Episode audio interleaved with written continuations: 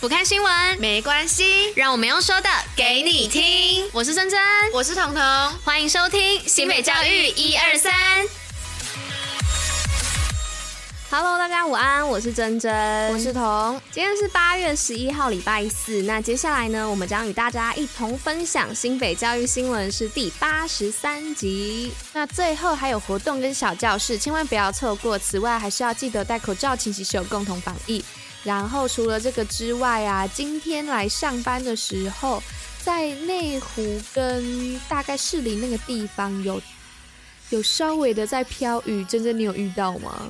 我是没有啦，因为毕竟我就在这里。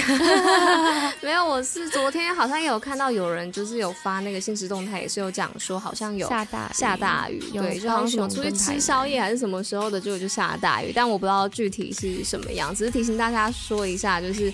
出门的时候还是要记得带一下雨伞哦，预防万一。对，机车族也要带雨衣哦。好，OK，那就进入今天新闻的部分吧。Go。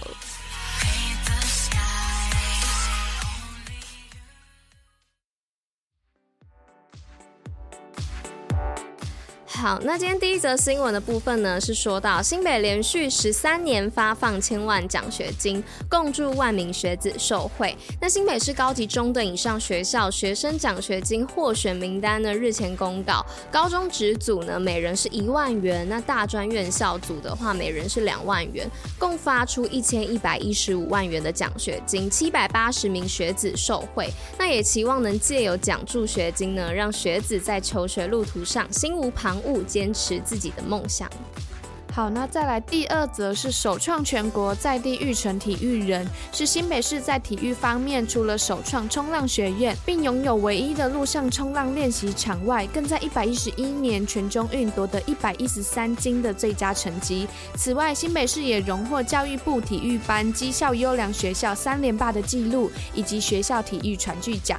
而新北市教育局未来也将继续支持新北运动好手在比赛场上发光发热。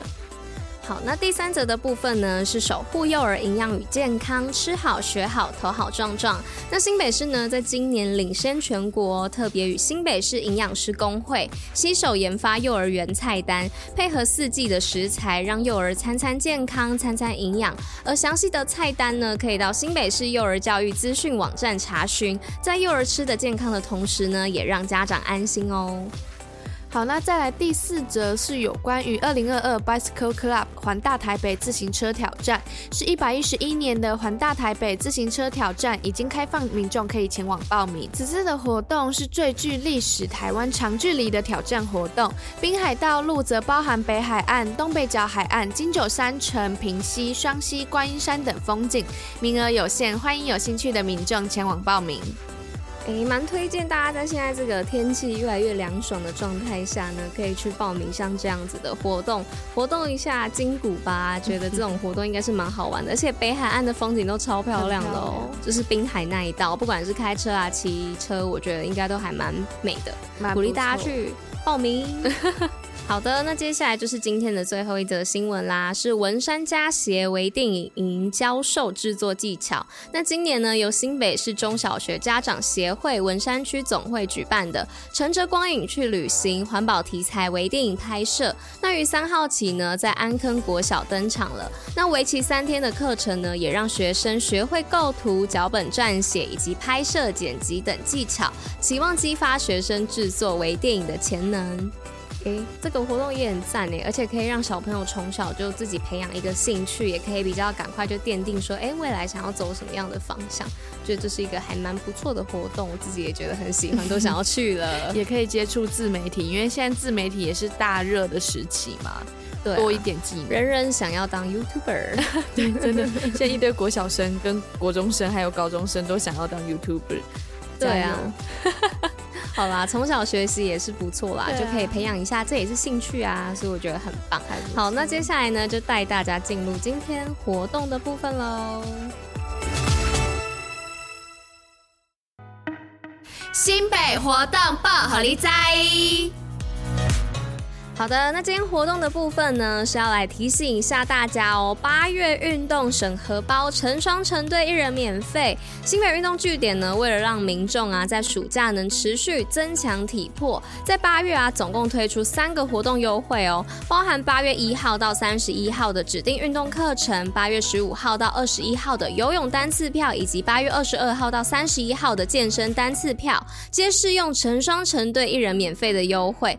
此外啊，只要追踪新北运动据点的 Instagram，并在活动贴文下 tag 两位好友，并留言“我最想和谁成双成对做什么运动”，就有机会拿到 Seven 的商品卡五百块哦。那截止的日期呢，是到十五号晚上的十一点五十九分为止哦，并会在八月十八号公布五位得奖幸运儿，大家要记得赶快去参加活动哦。然后八月也要认真运动动起来，提醒大家运动运动运动，讲了一百多遍了吧？非常重要。好，那今天的部分呢，接下来待会新北教育小教室的部分就交给彤彤喽。OK。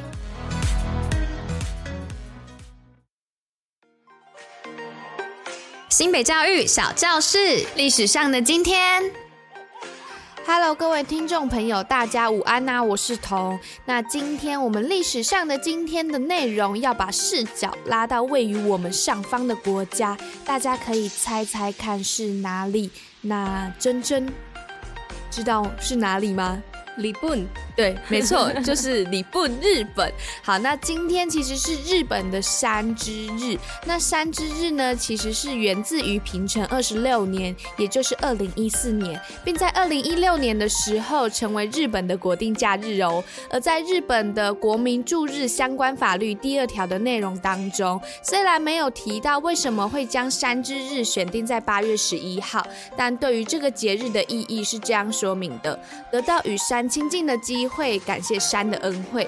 那其实山之日的制定是受到日本岳山会为首的全国山之日协会的各个加盟团，以及已经制定山之日的各个地方政府，还有山岳的相关人士、自然保护团体等提出的意见影响。